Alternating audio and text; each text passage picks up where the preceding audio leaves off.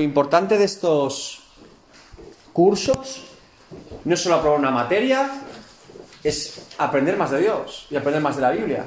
Entonces, es como si voy a un test de conducir y quiero aprobar el examen, pero no leí el libro del test. Podría aprobarlo mirando algunas preguntas, pero no sería lo mismo. Lo importante es aprender. Entonces, leer el, el libro de Hechos, fundamental. Se lee rápido, con que tengas 3-4 capítulos al día, te lo lees en una semana. Es, es rápido. Así que os recomiendo leer el libro de Hechos. Dos, hay la opción para matrimonios, si quieren tener el libro separado, de fotocopiarlo, que es más económico. Eh, Hugo ha hecho un trabajo excelente y eso se puede mirar. Saben, Carlos, saben. eh, todo el libro, yo lo hice en, do- en dos tomos, sale 17 euros. O sea, 16,20. pero- Puede servir para cualquier persona que no quiera compartirlo, para hacer cada uno su unidad, las respuestas, etcétera, ¿vale? Bien. Otra cosa más. Si doy mi opinión, es decir, si doy mi opinión sobre algo que no está en la unidad, diré, es mi opinión, y lo escribiré en rojo. ¿Por qué digo esto? Porque en las lecciones, cuando vayamos a los exámenes, no van a preguntar mi opinión, tampoco la vuestra. Van a preguntar lo que el libro dice. Entonces es importante aclarar esto. No siempre vamos a estar de acuerdo con todo, pero sí nos va a dar mucha información. Y cuando nos pregunten, siempre nos van a preguntar lo que dice El libro. el libro. Fundamental. Por eso recalcaré cuando diga, esto es mi opinión o esto no está en el libro, ¿vale? Yo, por ejemplo, el último que hice de otro curso que era Epístolas Pastorales de Pablo, Timoteo y Tito. eh, Hechos, por ejemplo, este es excelente, este me gustó mucho, mucho. Pero en el libro que os digo, el autor era muy personalista, daba muchos ejemplos. Y entonces, claro, a mí me puedes preguntar, dime o cítame cuáles son eh, los requisitos para un, para un obispo, que dice Timoteo Tito. Y eso es palabra de Dios. Pero si me preguntas, ¿qué es lo que dice el autor sobre su opinión, sobre cuál es la importante? Claro, tengo que sabérmelo, porque me lo dice el libro. No significa que yo esté totalmente de acuerdo, pero tengo que saberlo porque me lo pueden preguntar, ¿vale? Entonces, cuando sea mi opinión, diré, es mi opinión. Y ya está. Lo mismo que, por ejemplo, esto que hicimos del Antiguo Testamento, el libro dice claramente que se supone que es Salomón el que escribió eh, el libro de Eclesiastés, pero él dice que según el autor, ellos se quedan con Exacto. la visión de que es desconocido. Pero la pregunta en el libro te va a preguntar, Sí, ¿quién es el que escribió el libro de Eclesiastés? Entonces, te va a decir desconocido. es desconocido. Y yo, por ejemplo, la semana pasada cuando prediqué dije, Eclesiastés lo escribió Salomón, porque yo tengo mi opinión al respecto. Sí. No es que yo me invente una opinión tampoco. No vamos a un púlpito a decir, esta es mi opinión. La tradición, la historia, hay muchos muchos autores. Exacto. que- que- Pero con sí. todo, eh, Claro. si a mí me preguntan el libro, tengo que saberlo. Y también es bueno muchas veces porque nos va a ayudar a revisar lo que creemos y por qué. Porque ellos también tienen una base sólida, ¿vale?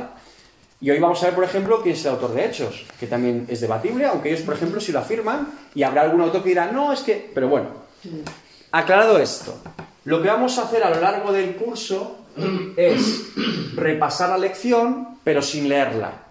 La lección la lee cada uno en su casa, veremos las preguntas al final, vamos a ser un poco más dinámicos en puntos clave que nos parecen más interesantes también para compartir, ¿de acuerdo? Si hay alguna duda, por favor, oye, mira, no entendí esto, oye, esta pregunta la hice mal, pero no sé por qué es la respuesta que dicen, etcétera. Con esto con libertad, ¿vale? Entonces, la primera pregunta que os voy a hacer en base a lo que dice el libro de texto y en base a los textos históricos que sabemos de Hechos. ¿Por qué se llama el libro de Hechos? ¿Por qué se llama el libro de Hechos? Porque narra lo, lo que, lo que hicieron los apóstoles después de la resurrección de Jesús. ¿Vale? Hechos de los apóstoles. Bien. ¿Alguien recuerda en, en función a lo que dice el libro de texto en qué año se le dio este título, más o menos? ¿En qué año se...? Eh, En el 63. 63. Eso es cuando se escribió. ¿Cuándo? 150 después de Cristo. El título, y esto es muy importante, porque en todos los libros de la Biblia, el autor no le puso el título. Esto hay que saberlo. No puso eh, Romanos. Y le puso Romanos y abajo empezó capítulo 1. De hecho, no había capítulos tampoco ni versículos. Esto se hizo después. En el caso del libro de Hechos, en el 150 después de Cristo le llamaron Hechos. ¿Y por qué le llamaron Hechos? Porque Hechos es un libro de acción. Es acción, acción, acción. lo que está ocurriendo. No es un libro que sea doctrinal, por ejemplo, tú vas a una carta como Romanos Galatas, es muy doctrinal. Pero aquí estamos hablando de hechos, de lo que está aconteciendo en la iglesia. No significa que no tenga doctrina, porque tú te vas a cualquiera de las predicaciones de Pedro, de Esteban o de Pablo y ahí hay mucha doctrina. Pero está relatando el libro acciones, lo que está ocurriendo en la primera iglesia. Entonces, el autor, y me gustó mucho, dice, es Hechos de los Apóstoles, así es como se suele recordar. Hechos también de qué más? Del Espíritu Santo. Ah, del Espíritu Santo. Cierto. Y dice que hasta cuántas veces se menciona el Espíritu Santo. 50 y... 55. 55. Es un montón. Muchas más que en otras partes de la Biblia. Por eso dice el autor, y yo estoy de acuerdo, dice, podríamos llamarlo los hechos del Espíritu Santo. Por- Yo leí en un comentario de ¿Sí? que básicamente como el, eh, cuando inicia la carta de, bueno, los hechos, es como condensar la última parte de los cuatro evangelios en el primer capítulo, ¿no? Como para dar una apertura a lo que viene después de lo Eso que lo habla veremos, del sí. Espíritu Santo y sobre eh, los hechos de los apóstoles. Si le llamamos hechos de los apóstoles, ¿qué dos apóstoles brillan en hechos más que el resto? Que podríamos dividir Pedro y Pablo. Pedro y Pablo. Ah, el- Pedro con Juan, porque es la primera parte. Ponemos Pedro porque es- se ven más las predicaciones de Pedro, pero Pedro y Juan son ahí una dupla inseparable, que son del capítulo 1 al 12, y Pablo, que es del capítulo 13 al 28, hasta que termina... ¿Sí? Sí. Muy bien. Y yo aquí pongo mi tercera opinión. Una opción más, que yo le llamaría también Hechos de la Iglesia. Porque es la primera iglesia. Es donde empieza a, a- a- a funcionar la iglesia, es la iglesia primitiva. ¿Sí? Así que podemos decir que son hechos, es un libro de acción, es un libro dinámico, es un libro que nos va a hablar todo el tiempo de lo que está sucediendo, de cómo el Evangelio se extiende, de cómo la iglesia funciona, incluso cómo se organiza todo el tiempo, todo el tiempo, todo el tiempo, ¿sí? Bien. Primera pregunta aclarada. O primer punto. ¿Dudas al respecto? 150 años después de Cristo es cuando se le da el título de Hechos. Se puede llamar Hechos de los Apóstoles, relacionándolo entre Pedro y Pablo, la propia división del libro. Hechos del Espíritu Santo, porque se menciona más de 50 veces, es el libro con diferencia que más habla del Espíritu Santo. Hechos de la Iglesia, porque comienza la Iglesia allí. ¿Sí? Bien. Perfecto. Avanzamos. Siguiente pregunta. Todo lo que estoy diciendo está en el libro. Simplemente estoy haciendo más dinámico, para no estar leyendo porque me parece más tedioso. ¿Quién es el autor de Hechos? Luca. Lucas. Muy bien. Lucas. Y la pregunta que nos tenemos que hacer es, ¿quién es Lucas? Lucas es el que escribió el Evangelio de Lucas. Muy bien, Es uno que acompañó a Pablo en todo su viaje misionero. muy bien. Y es un hombre dotado de sabiduría porque era médico. Vamos allá. Y muy importante, estamos argumentando con la palabra.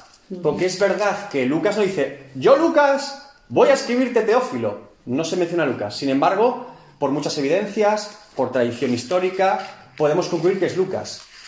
Aunque siempre habrá alguno que diga, es que como no lo pone, no es. Bueno, mm, yo siempre argumento esto y muy importante también que lo tengamos en cuenta. De mi manera personal, insisto. Si la tradición de los primeros padres de la iglesia, que son los que reciben los textos, que después de muchos, muchos años, todo tipo de confesiones, la católica, la protestante, todo, mira que nos dividimos en muchas cosas. Si todos coinciden que es un autor, probablemente lo sea. Ah, puede haber errores. Pero si la patrística, que son los primeros padres de la iglesia, la católico-romana, la protestante y todos dos mil años están coincidiendo en algo, probablemente es que sea así. ¿Vale? Por eso, Lucas es el autor. Muy probablemente sí que es lo que dice el autor. Y yo estoy de acuerdo. Bien, primero, decimos, Lucas viajó con Pablo. ¿Qué texto tenemos para acreditar esto? Ir a Hechos 16.10. Hechos 16.10. Cuando vio la visión, enseguida procuramos partir para Macedonia. Procuramos partir. Se incluye el autor en el viaje. Bien. Ya sabemos que viajaba con Pablo. ¿Hay más citas? Pero esa es una, por ejemplo, ¿vale? Hechos 16.10. Y esto es muy importante, porque a veces nos pueden decir, oye, esto es así, y está bien históricamente, pero si tengo además un versículo que me acredita que viajó con Pablo, sé que viajó con Pablo. Ahí no tengo duda, no es que yo me lo suponga, no es que a mí me parezca, ya lo dice la Biblia. Entonces, ay, pero ¿y tú cómo sabes que Lucas y por qué dices que Hechos 16.10? Acompáñame, ahí viajo con Pablo. Es parecido a lo de Eclesiastes. O sea, es. El autor está ahí. Que Sabemos que el autor, 90. sabemos que el autor viajó con Pablo. Sí. Vamos a avanzar. Luego vamos a ver si es Lucas o no. Bien. Segunda realidad sobre el autor, que también escribió Lucas.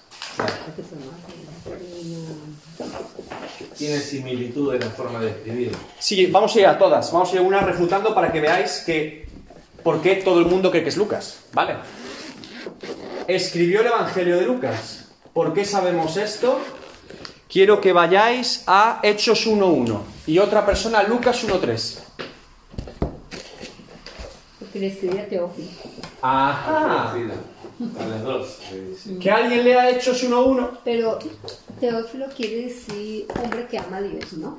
Eso lo utiliza el autor diciendo que al final es para todos. Pero- Pero Teófilo era una persona física. Era una persona física. Ese es el tema. Precisamente, ahí está como el...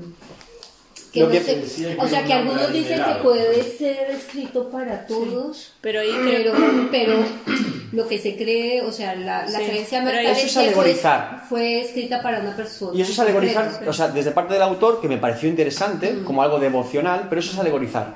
Él dice, Teófilo representa un hombre que ama a Dios, entonces es para todos. Sí, pero Teófilo es una persona física. persona o sea, él se lo física. está escribiendo a un discípulo, una- un ser querido, a alguien. Sí, no. porque además era un nombre común, ¿no? Exacto. De aquellas. Que alguien vaya a Lucas 1.3. Lucas 1.3, vamos a leer la palabra de Dios y yo voy a leer Hechos 1.1. En el primer tratado, o Teófilo, o hay un tratado antes, dice, hablé acerca de todas las cosas que Jesús comenzó a hacer y enseñar. Es decir, hay dos tratados. Hechos, que es el segundo tratado de este escritor. ¿Y qué dice Lucas 1.3? Me ha parecido también a mí, después de haber investigado con diligencia todas las cosas desde su origen, escribírtelas por orden, oh excelentísimo Teófilo. Un mismo receptor. Lucas y Hechos tienen un mismo receptor, que es Teófilo.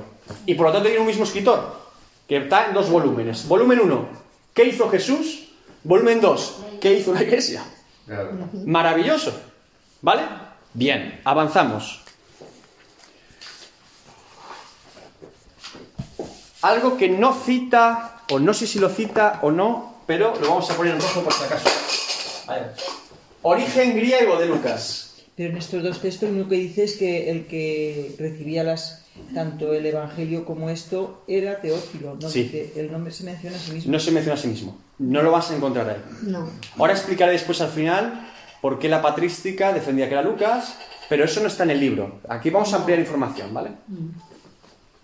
Origen griego.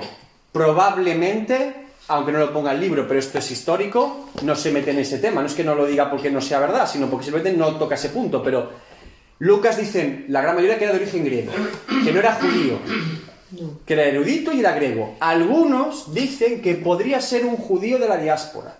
Es decir, nació fuera del territorio de Judea y en una comunidad judía de fuera. Recordar que cuando Jerusalén es destruida y se dispersa todo el pueblo de Israel en el Antiguo Testamento, van a diferentes lugares de Asia Menor y de Grecia.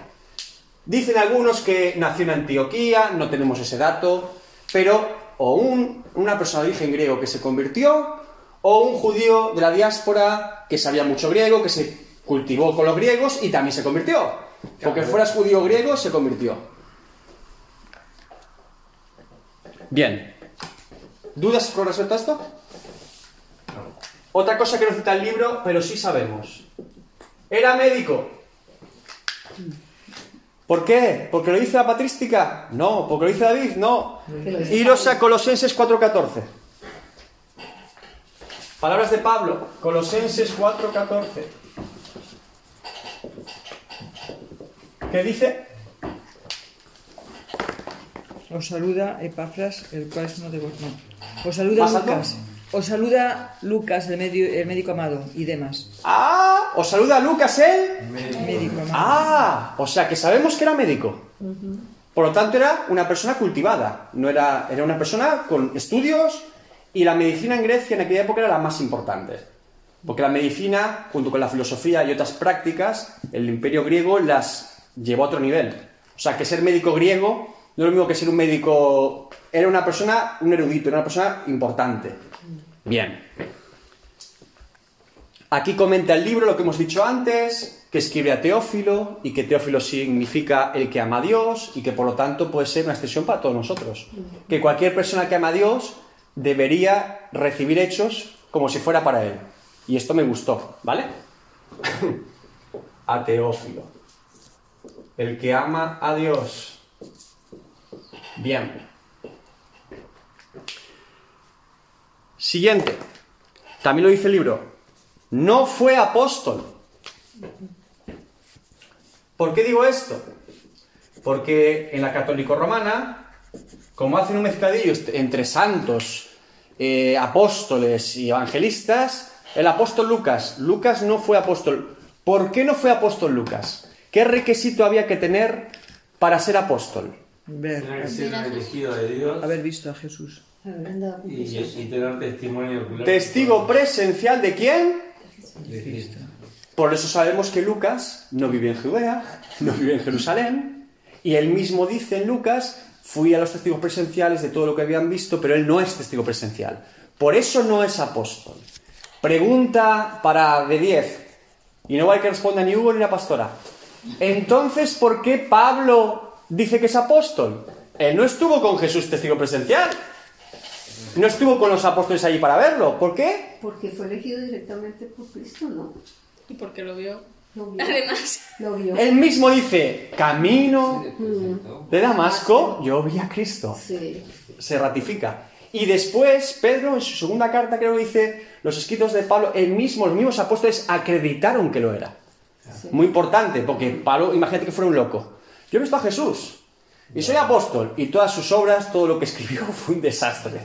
Los apóstoles no hubieran acreditado a Pablo, pero su obra, testimonio y vida reflejaron ese encuentro con Cristo. Y por eso lo validan como apóstol. Y por eso también algunos, en los que yo me incluyo, somos muy conservadores cuando alguien hoy en día dice, soy un apóstol. Porque la connotación, puedes decir, soy apóstol como ministerio porque superviso iglesias. Bien, puedes decirme que tienes un ministerio apostólico. Me, gustaría más que decir, soy apóstol. Porque apóstol tiene una connotación de haber visto a Cristo. Es lo que presidía. De hecho, los apóstoles, algunos decimos, jo, es que hay gente que se levanta después en hechos que parecen mejores que los apóstoles, porque yo no sé lo que hizo Tomás. La tradición dice que fue a India, pero yo no lo sé. ¿Qué hizo eh, Simo- eh, Simón el Celote? No se le menciona más. Y luego veo a Esteban, veo a Felipe, veo a gente que, Bernabé, iban en llamas. Pero los apóstoles eran testigos presenciales, habían estado con Cristo. Eran discípulos de Cristo, ¿sí? Santiago también era apóstol. Santiago, es verdad, el hermano de Jesús. Y Bernabé. volviendo a eso, Bernabé también, luego lo añaden.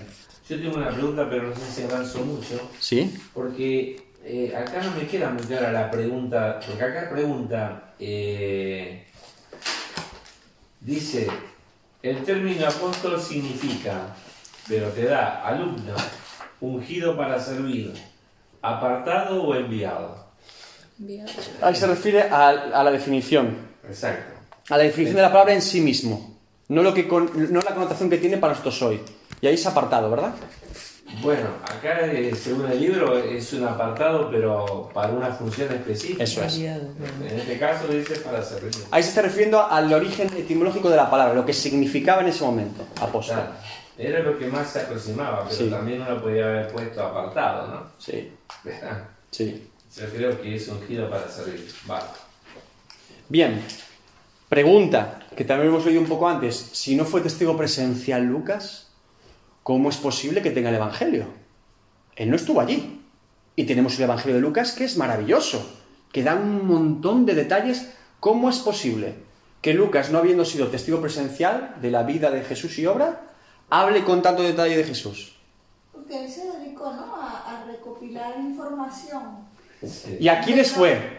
a los que lo vieron. a los presenciales. Y se apoyó también en el primer evangelio. El primer evangelio es el de Marcos, que muchos creemos que es el, el testimonio de Pedro. Ese fue el primer evangelio. Y después sale Mateo y Lucas, y el último es Juan. Entonces, Lucas tuvo tiempo para ir a Jerusalén, luego veremos cuándo, y hablar con testigos presenciales de lo que habían visto. Unos de los principales testigos de él es la propia María, madre de Jesús, y otros más. Entonces, él como buen médico, riguroso, fue, se sentó, hola María, ¿qué tal? Bien, mira, estoy haciendo una compilación acerca de la vida y obra de Jesús. He leído el Evangelio de Marcos, de Pedro y de lo que han escrito y quería, mira, cuando hablan aquí, quiero un detalle mayor, ¿no? Quiero, quiero investigar un poco más. Quiero saber un poco más. Y le digo María, pues así me dijo el ángel y empieza pa, pa, pa, pa, pa. Y hace la compilación del Evangelio. Y vemos siempre, hay detalles en Lucas que son solo de Lucas, hay detalles en Mateo que son solo de Mateo, hay detalles en Marcos que solo son de Marcos. Yo este, en este tiempo pude leer los cuatro, Lucas, Mateo, o sea, Mateo, Marcos, Lucas y Juan a la vez. Porque hay un sistema que puedes leerlo el mismo capítulo cuatro veces cuando coincide, ¿no? En el tiempo de lo que cronológicamente. Y por ejemplo, Marcos, que es de Pedro, se centra mucho en las sanidades, en detalles de sanidad. El mejor es Marcos para mí. Tiene unos detalles únicos. En detalles médicos o, o cosas muy puntuales, Lucas es muy bueno, se nota, se nota. Juan es más personal. Juan te dice cosas que nadie te dice. Porque el discípulo amado estaba, o sea, tiene como otra visión, ¿no? Y también sabía todo lo que se había escrito antes. Y Mateo se nota que la intención es para los judíos, como dice el profeta, como dice el profeta, cu- cumpliéndola, o sea, su intención es clara, ¿no? Entonces, Lucas no fue testigo presencial, pero tuvo el testimonio de testigos presenciales, ¿vale? Que aún estaban vivos, ¿de acuerdo? Bien. Otro punto clave que también menciona es la composición de Lucas y de Hechos es la misma. Ahí lo podéis ver en la página 18, hay un cuadro. Sí, un cuadro donde te ve las, la- las diferentes eh, que se. Misma organización.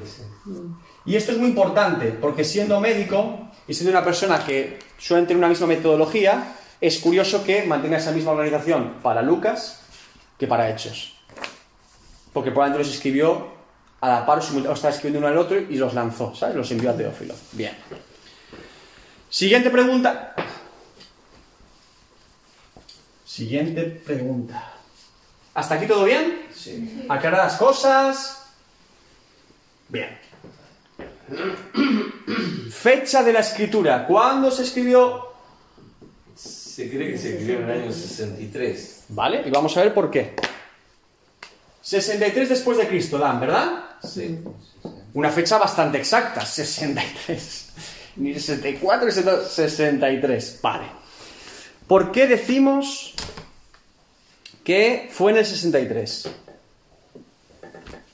Datos que da el libro y que son históricos y que aparte podemos comprobar. Roma se incendió en el 64. Antes de ese, primer encarcelamiento de Pablo en Roma. Primer encarcelamiento de Pablo. Pablo encarcelado. Que es como termina Hechos. Pablo tuvo dos encarcelamientos. El primero se relata en Hechos. Y el segundo se relata cuando está escribiendo a Timoteo y dice, estoy ya preparado para morir. Ese es el segundo en el que Pablo muere. Pero el primero es como termina Hechos. Ellos termina de manera abrupta ahí. Empieza a relatar y termina con Pablo en una cárcel en Roma. Encarcelado, eh, no en una cárcel, sino en un arresto domiciliario. Bien. Sabemos además que en el 64, ¿qué pasó? Nerón incendió Roma. Bien. Roma incendiada. Perfecto. Por lo tanto, si Pablo estaba en Roma en el 63, 61-62, encarcelado domiciliario, y Roma se prende fuego, y este está relatando que Roma aún no está prendida en fuego, sabemos que tiene que ser antes. Necesariamente. ¿Sí? Vale. Además, a lo largo de la carta, al final, en Hechos, podemos ver que la relación de Pablo con las instituciones romanas es amigable. Esto cambia con Nerón. Cuando se incendia Roma, lo que dice Nerón es acusa a los cristianos de que la han incendiado. Y todo el imperio romano va en contra de los cristianos y empieza a perseguirlos.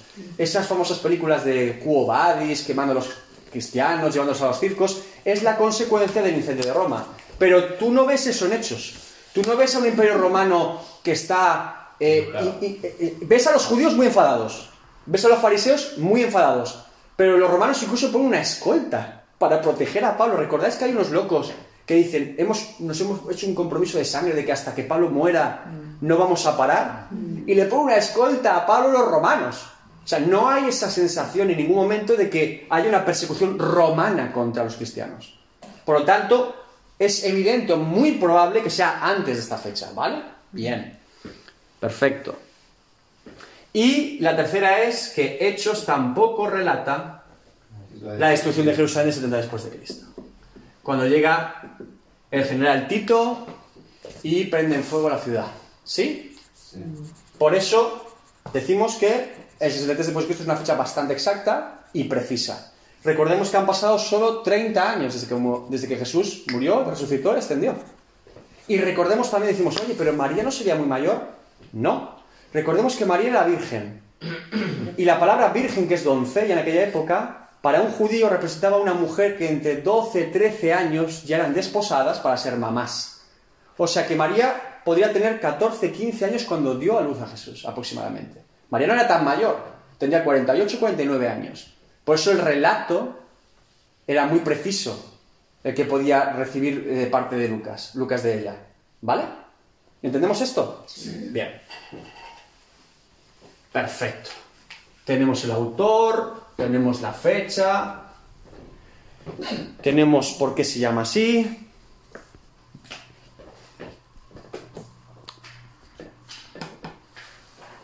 Bien. Ahora hay un punto que dice el valor del libro de Hechos. Tenemos el autor, tenemos las fechas, tenemos el nombre. Y ahora, ¿qué nos aporta Hechos? ¿Cuál es el valor para los creyentes de hoy en día de este precioso libro? Como hemos dicho, Hechos es un libro de acción. Es muy dinámico. Diría que es uno de los libros más agradables de leer de la Biblia. Tú te vas a Hechos y te vas a números y te leerás 20 veces Hechos antes que leerte números. Porque es muy dinámico. Es todo, pasan cosas y aparte con personajes diferentes. Es como, vale, ahora aparece Esteban, pero Esteban ya lo matan, ahora aparece Felipe, ahora aparece Pablo, y Pablo viaja para acá y ahora para allá, y va a otra ciudad, y Bernabé primero, y después se va con Silas. Es ¡bum! una vorágine de acción, acción, acción. Es muy bueno de leer Hechos. Por eso os, os insto y os animo a leer Hechos, en serio, os va a encantar. Es una de las cartas más amables de leer. Y aunque decíamos que es un libro de acción y que por lo tanto hay otros libros que tienen más doctrina o son más teológicos, romanos, gálatas, es un libro también que es un... Un puente Eso es, iba a poner enlace, pero me gusta esa palabra, Hugo. entre los evangelios. Esa es la clave, es un puente. Es un puente entre las cartas de Pablo, que son doctrinales a las iglesias, y Los evangelios. los evangelios de Jesús. Relata 30 años de historia de la primera iglesia, ¿sí? 30 años de historia de la iglesia. Y esto es muy importante, porque imaginémonos por un instante que no existiera hechos. Lucas no se tomó la molestia, nadie se tomó la molestia de hablar de la primera iglesia. Y tú terminas con Juan, que dice lo mismo que los anteriores, Jesús asciende, les dice, el Espíritu Santo vendrá sobre vosotros. Fin. Y de repente vas a la primera carta de Pablo. Y dices, ¿y esto cómo hemos llegado aquí? ¿Qué ha pasado aquí? ¿Qué ha pasado? ¿Una iglesia en dónde? ¿En en Roma? ¿En Corinto? ¿Cómo que una iglesia? Pero si estaban en Jerusalén. Menos mal que tenemos hechos. Que nos relata 30 años clave de la historia de la iglesia. Porque tendríamos ahí un vacío muy grande, ¿eh? ¿Qué vacío hay muy grande en la Biblia? ¿Qué dos etapas separan la Biblia? ¿Qué dices tú? ¿Qué ha pasado? El Antiguo del Nuevo Testamento. ¿Y cuántos años nos separan ahí? Y tú terminas con Malaquías, que está hablando, Jerusalén ha sido reconstruida, están hablando de, de- de- de la vuelta, y de repente apareces con Jesús. ¿Qué ha pasado? ¿Qué ha pasado? ¿Sí o no? Hay un silencio. Y a veces dices, estaba con una época en la que Israel volvió a su tierra y ahora Imperio Romano. Y tienes que revisar históricamente qué pasó, porque si no, No solamente eso, eh, te encuentras, por ejemplo, a los fariseos y todo eso y ¿Quiénes son los fariseos? ¿Por qué, por qué existen? Pero si no había fariseos eh, con Malaquías. Y como que, y el templo, y un rey, el rey Herodes, como que ahora tiene un rey otra vez, pero este rey es de verdad, es de mentira, es del linaje de David. Hay un montón de cosas, el imperio romano, todo aparece de Y golpe. que cuando llegó el Espíritu Santo también. Claro. ¿En qué momento? Tú- claro, tú hubieras perdido. Entonces, gloria a Dios por hechos, es importante, es muy importante hechos, creedme. Es muy, muy importante. Bien.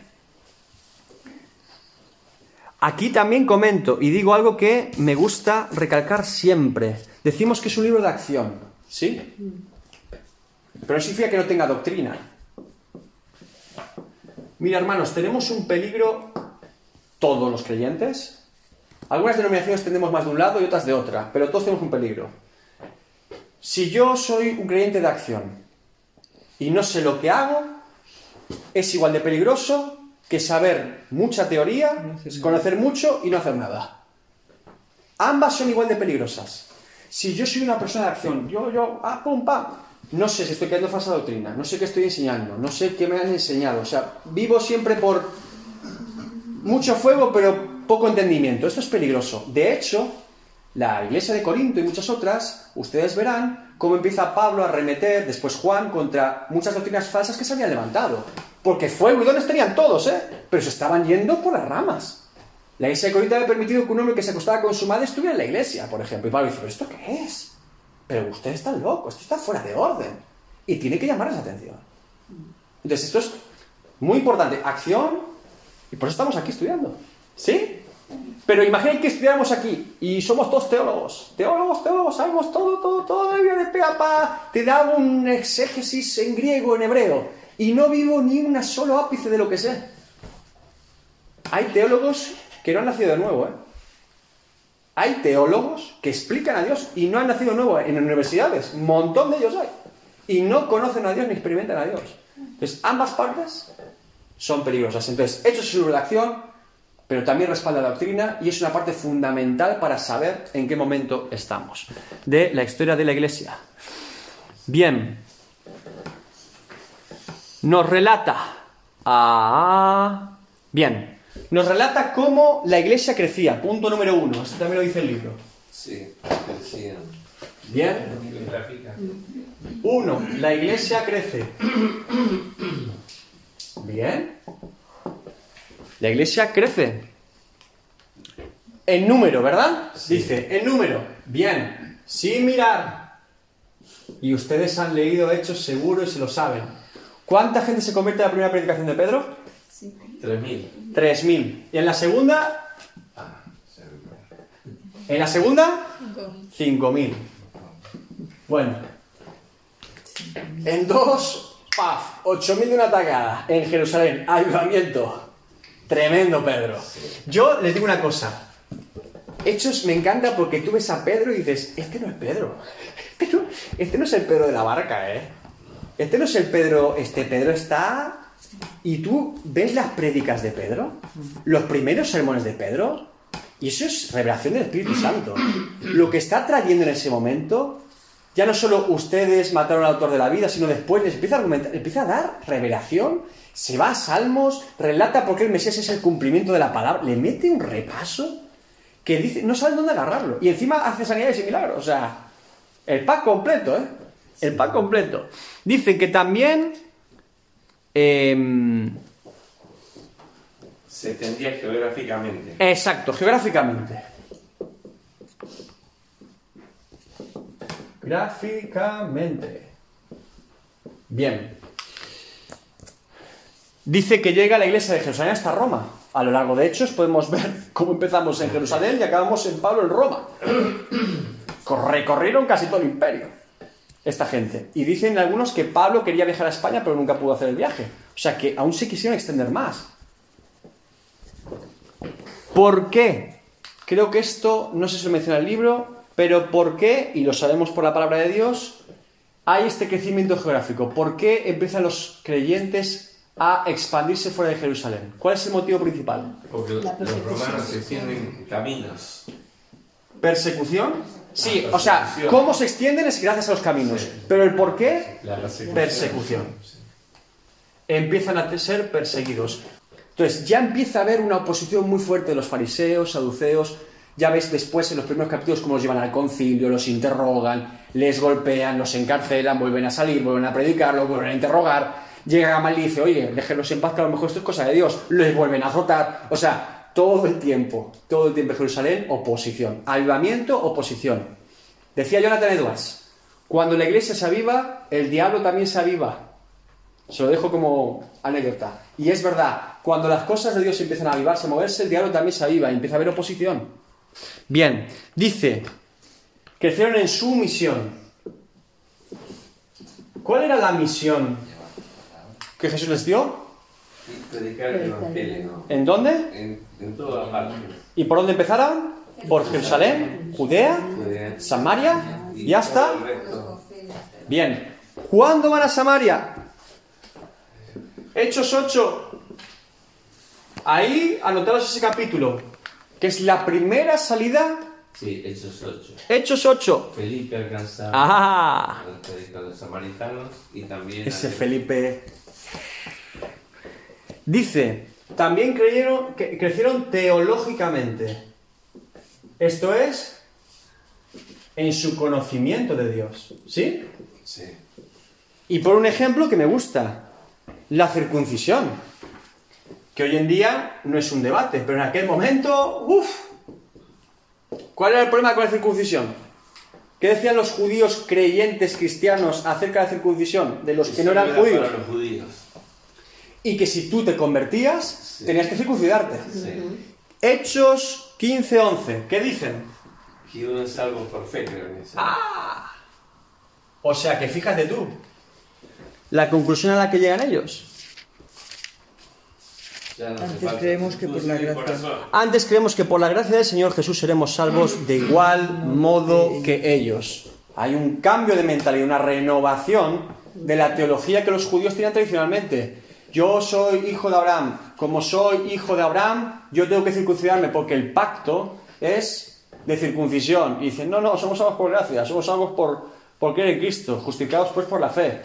Abraham dice que creyó a Dios y le fue contado por... Justicia. Entonces, ¿por qué se salvó Abraham? Por su fe. Su fe. Que es ese argumento que después Pablo y todo el tiempo empiezan a, a- a lanzar, rompiendo un molde que para el judío era obras, soy judío, demuestro que soy judío porque tengo la circuncisión y porque tengo otros pactos y por eso soy salvo. Por fe en Cristo. Una renovación teológica total y radical. Bien, también nos dice que la iglesia crece, bien, esto lo tenemos. Nos dice que Hechos es una guía de fe y vida cristiana. Guía de fe y vida cristiana. Y estoy de acuerdo. Lo es. Y dice además que cualquier creyente puede ser inspirado para su vida personal en Cristo a través de hechos. Y evidentemente si es un reto, yo cuando lo he hecho eso es un, un reto de cómo era la primera iglesia. ¿Qué particularidades tenía la primera iglesia? También lo relata el libro. Señales y milagros, ¿sí? Sí.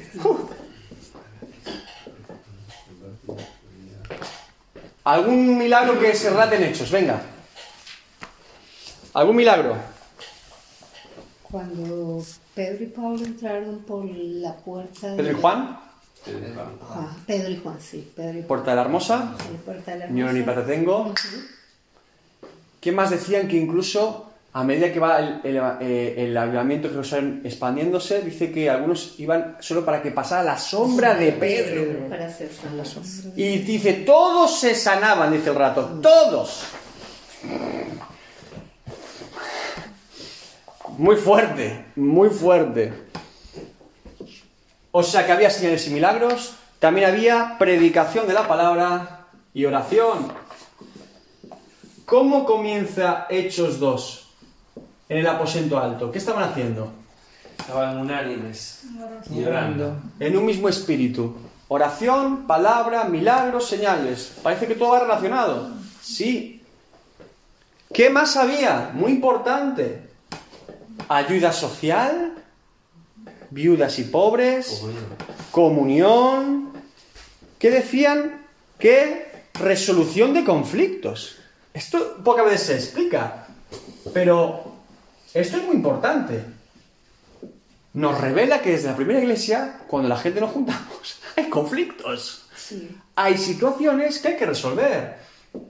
Resolución de conflictos. ¿Cuál fue uno de los grandes conflictos al principio que lleva a que escojan diáconos? Eh, La comida. Ah, el de servir en las mesas. Las Sí, mesas, con quién se sientan, por qué se sientan, las que lo dieron más, es que los griegos se sientan con los judíos, es que los judíos con los griegos, lo de siempre. Nosotros la comida y el dinero, las personas, siempre hay problemas, ¿sí o no? Ya había problemas. ¿Estaba el Espíritu Santo? Sí. ¿Había señales y milagros? ¿Había predicación de la palabra y oración? Y también había problemas. Esto me ¿Cómo consuela. se llama el que, no me acuerdo el nombre ahora, del que mm, vendió su casa, pero que no dio los diezmos? Ananías y. Ananías. Sí, También, sí. Y otro que sí lo hace y lo hizo bien antes que ellos, Bernabé. Bernabé. Dice que Bernabé tomó la tierra que había heredado y la entregó delante de los apóstoles y, y, y después Bernabé fue- acompaña a Pablo. O mejor dicho, Pablo acompaña a Bernabé porque Bernabé fue el que lo valida, ¿no? Eh, bien, otra cosa que me llamó la atención. Comparten los bienes, que es lo que estaba hablando ahora Hugo. Hay un momento clave en el que vemos, dice, y los que menos tenían o sea, todos llegaban eh, a, cubrir sus necesidades porque repartían entre todos y empezaron juntos delante de los apóstoles a entregar el dinero para vivir en comunidad. No creo que les sobrara mucho, pero tampoco les faltaba. Esto es una revolución también. Y más para un judío. Soltar los bienes y compartirlos. ¡Uh! Pero si es que esta es mi heredad. Esto es lo que Dios me trajo por mis padres, mis abuelos, mis tatarabuelos. Lo repartía, el Señor viene pronto, pam, pam. Podríamos decir que nació el marxismo. ¿eh? Ese es uno de los argumentos por los que dicen. eh, y yo también voy a poner un punto más que no está en el libro, pero a mí me parece muy importante. Elección para el ministerio.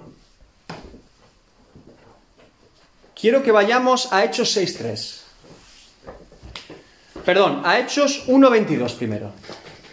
Esta es la elección del apóstol que iba a sustituir Ah. a Judas, que fue Matías. ¿Qué requisitos hay para el apóstol? Tenía, para el apóstol tenía que haber presenciado o vivido Eso es. desde Dice- de. Comenzando desde el bautismo de Juan hasta el día en que entre nosotros fue recibido arriba, Claro. uno se ha hecho testigo con nosotros de su resurrección. ¿Cuál era el único requisito para ser apóstol? Habían dos, estaba él y estaba otro que se llamaba... Matías y José. Pero ¿cuál es el único requisito que piden? Que Eh, fuera testigo presencial. Testigo, testigo. que fuera testigo. Es decir, que hubiera sido un discípulo más, no de los doce, pero que hubiera estado todo el tiempo con ellos, ¿sí? Y está Matías, y luego está el otro que se llamaba, que nunca nos acordamos de él, José llamado Barsabás, ¿no? Sí, Llamado el justo, ¿no? Que le llamaban el justo. Vale. por eso le echaron la suerte, si no, no. Bien, esto está en Hechos 1. Sí. ¿Cuándo hemos dicho que reciben el Espíritu Santo? ¿En Hechos? Dos. Dos. Esto es antes. Sí, Y el único requisito es ser testigo. sí. Ahora viene el Espíritu Santo y comienza a mover la iglesia. Y ahora vete a Hechos 6.3. Y dime los requisitos para ser un simple diácono. Que en ese momento era repartir las mesas. Llenos del Espíritu Santo. Ahora va lleno, Sabiduría. lleno del Espíritu Santo. ¿Qué más? buen- no, buen testimonio. Llenos del Buen Espíritu Santo testimonio. Y sabiduría. O sea que eran más los diáconos que los Y sabiduría. ¡Qué cambio, oiga!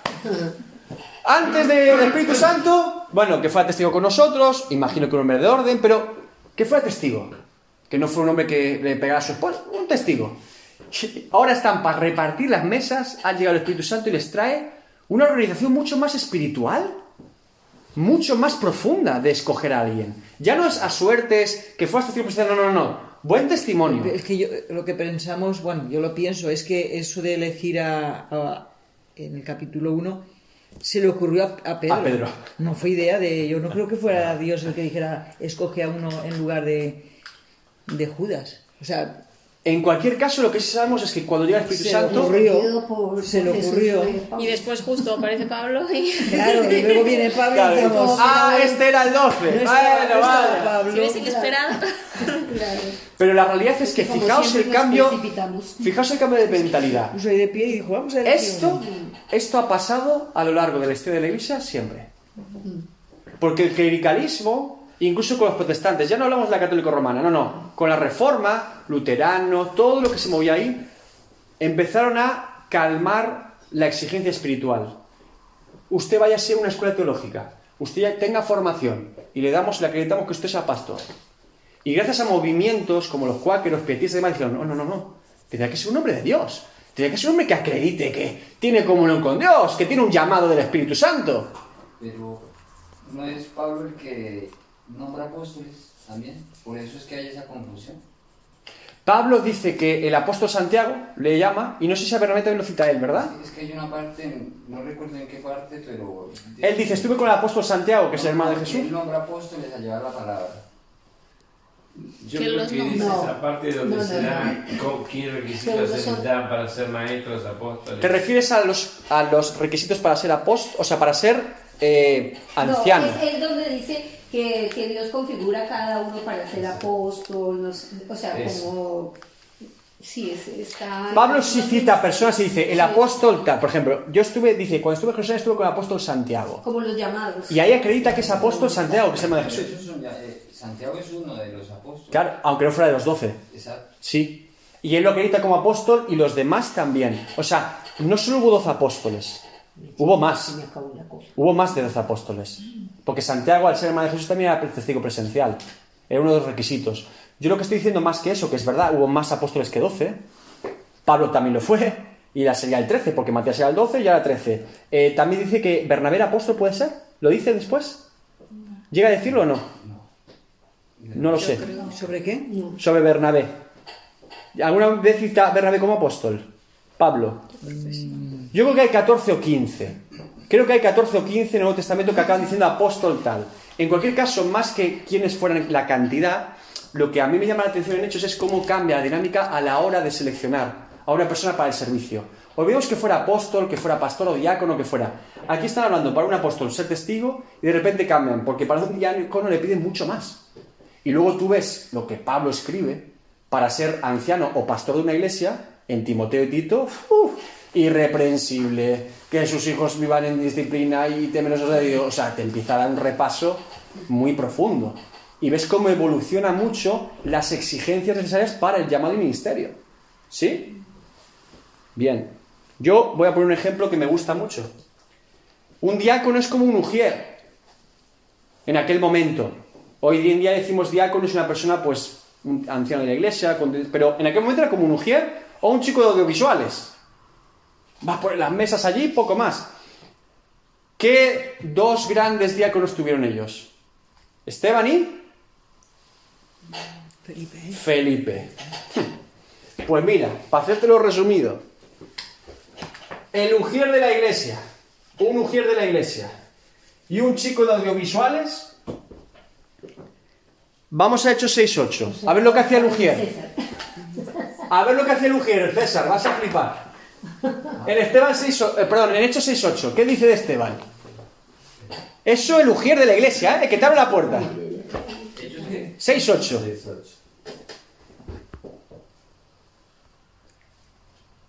Y Esteban lleno de gracia y de poder, hacía grandes prodigios, Ah. señales entre el pueblo. El Ujier, ¿eh? Te abrió la puerta de la iglesia los domingos. El lunes, fuego. Ahora vamos con el chico de audiovisuales. Felipe, vete a Hechos 8, 6 al 8. Seis, ocho, seis, ocho. Sí. ¿Qué dice? No más, más.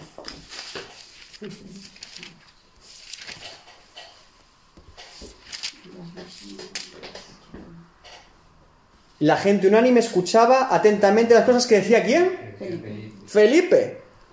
Oyendo y viendo las Señales que hacía. Porque de muchos que tenían espíritus inmundos, saliendo estos dando grandes voces, y muchos paralíticos y cojos eran, así que había gran gozo en aquella ciudad.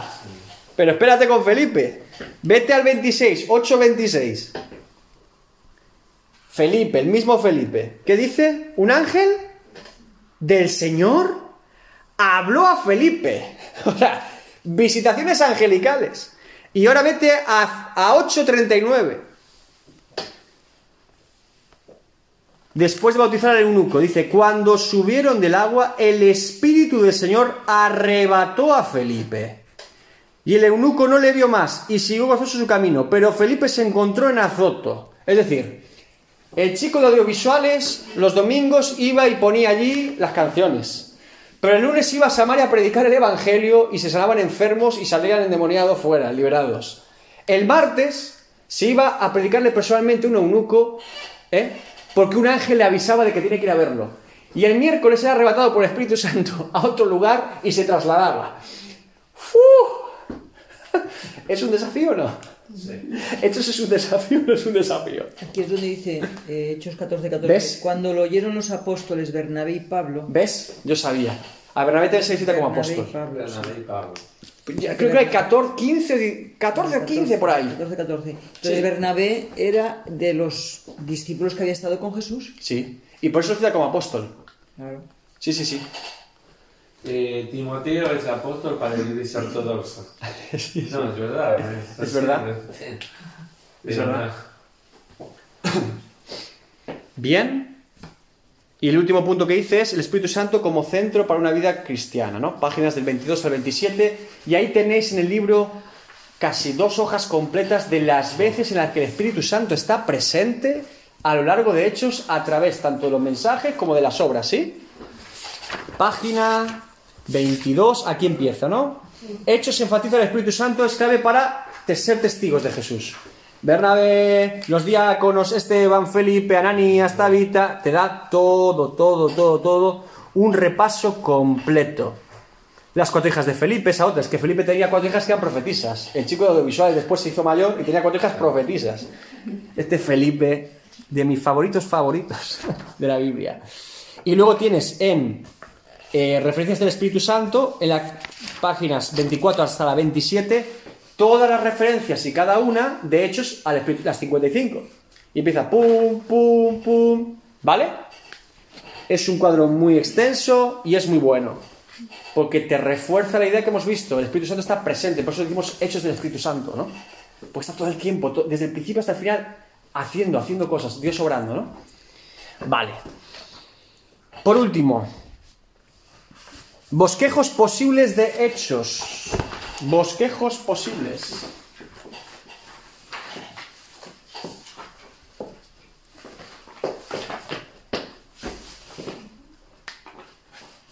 Geográfico. ¿Sí? ¿Qué significa geográfico? Por lugares. Y nos dice, la primera cuál es? ¿De qué capítulos? ¿A qué capítulos? Eso es, capítulos del 1 al 7. Segunda, ¿quién fue el primero en ir a Samaria? Felipe. El chico de audiovisuales. Después llegan Pedro y Juan para que reciban el bautismo del Espíritu Santo en lenguas. Pero ¿quién empezó por allí? El chico de audiovisuales. Estaba por allí, ¡pa! De 8 a 12. Y después, toda la tierra. ¿De qué capítulos? Del 13 al 28. Y yo aquí te pongo una anotación en rojo muy personal. Del 13 al 28 o del 13 hasta año 2023. Porque la iglesia está viva y el Espíritu Santo sigue presente en nosotros. Amén. Amén. Así que esto sigue y continuando. Seguimos siendo parte de hechos. No se nos olvide. Quizá no nos escriban en un libro, quizá no nos pongan, pero seguimos siendo parte de los hechos de la iglesia. Amén. Amén. Bien. Segundo bosquejo posible. Pedro y Pablo, Pablo y Pedro, Pedro y Pablo. Bien. O sea, sería la prédica esa, ¿no? Eso es. Ese, no, ese es el tercero. El segundo lo dividen entre dos grandes nombres que son Pedro y Pablo. Pedro es desde el. Hemos visto, era desde el 1 hasta el 12, ¿puede ser? Y luego del 13 al resto, ¿no? El ministerio de Pedro es del 1 al 12. Al 12, ¿no? Y del 13 al 28 el de Pablo. Del 1 al 12. Perdón, del 1 al 12 y del 13 al 28. ¿Qué personas? Porque esto es muy personalista, pero yo agregaría más. Hay más personas que ayudan a estos dos grandes ministerios. ¿Quién acompaña siempre a Pedro? Eh, Juan. Juan. Juan. Claro, Juan. Juan es inseparable, pero ya Juan es inseparable. Ya lo puedes ver en el propio Evangelio de Juan. O sea, decimos, bueno, a lo mejor es que se murió Jacobo y pues por ahí empezó. No, no, no, no. Ellos están juntos. sí. Van juntos. De hecho, en Juan hay un relato precioso, que lo mencionamos la, la- la- la última predicación, cuando Pedro vuelve a su barca después de haber negado a Jesús, y después de Jesús dice, ¿me amas? Apacienta mis ovejas, ¿me amas? Y después Pedro le dice, está nada, y dice, ¿y qué tienes con ese? Y dice, ¿a ti qué te importa si lo dejo vivir para...? Estaban ya juntos, eran amigos, por algún motivo eran muy amigos. Entonces, Pedro y Juan, Juan y Pedro. Y esto es muy importante, porque cuando Jesús le dice a sus discípulos que vayan, como dice, que vayan de dos en... Dos. Nunca van solos. No. Pablo, ¿con quién va acompañado primero? Con Bernabé. Y después, Con Timoteo. ¿no? con Silas. Con Sila. Sí, a Timoteo lo forma, pero lo que es a nivel de los viajes, con Silas. Y es muy curioso porque siempre sabemos lo que Pablo predicó, pero no sabemos lo que Bernabé oró. Porque mientras uno hablaba, el otro iban acompañados. Cuando está Pablo en una cárcel oscura, está junto con Silas, los dos alabando al Señor. Compartían las cargas, las luchas. Uno quizá tuviera más un don de predicar, de evangelismo, otro tuviera más un don de intercesión, pero se combinaban siempre. Y esto es muy importante, no vayamos a la batalla solos, hermanos. Que los llaneros solitarios acaban mal, ¿eh? Muchos de los ministerios muy importantes a los últimos siglos no acabaron bien por estar solos. Yo es algo que he podido eh, comprobar cuando he estudiado muchos de estos ministerios. La gran mayoría de los que acabaron mal es porque estuvieron solos. Solos. Totalmente solos. O porque se pensaron que eran capaces de estar solos. Algunos por arrogancia, otros porque fueron tan incomprendidos que nadie los asesoró, los ayudó. Hubo gente que no es que estuviera sola porque no querías, porque no, nadie los entendió también y, y- y es triste. Tú ves a Elías, para mí es muy triste ver a Elías solo en una cueva. Es súper triste. Pero está el hombre y dices, ¿tú qué haces aquí, Elías? Y Dios lo llama y dice, sal de la cueva, pero está solo. Entonces, no nos quedemos solos, levantemos la mano, necesitamos ayuda, tengamos compañeros de intercesión, tengamos compañeros de batallas. ¿Sí? Bien. Y el último bosquejo es el que decíamos de los mensajes, las predicaciones. ¿Qué tres grandes predicadores podemos decir que hay en Hechos? El primero, ¿quién es? Pedro. Sin duda. Pedro, cuando bajan del aposento alto, va en llamas. En llamas de fuego. Y lo que ese hombre saca por la boca es. Es increíble. El siguiente, ¿quién es? El gran discurso delante del concilio y que después es apedreado, que da una exposición. Esteban. Esteban es el siguiente que está en medio. Dura muy poco porque lo matan, pero Esteban, la prédica de Esteban, yo les voy a pedir que ustedes la lean hoy si pueden, en hecho. ¿sí? Lean esa prédica de Esteban porque es un repaso a todo lo que era el pueblo de Israel y todo lo que Dios había hecho. Defensa y muerte de Esteban, capítulo 7. Empieza desde Abraham, muy fuerte. Y ese era un diácono, ¿eh? Ese era el Ujier. Pero madre mía con el Ujier. Madre mía. Y después, evidentemente, Pablo. Pablo. Pablo que comienza con su ministerio a los gentiles y tiene diferentes predicaciones al Dios no conocido. Eh, Pablo ya empieza con, con sus prédicas que son tremendas. Bien, preguntas de examen y nos vamos.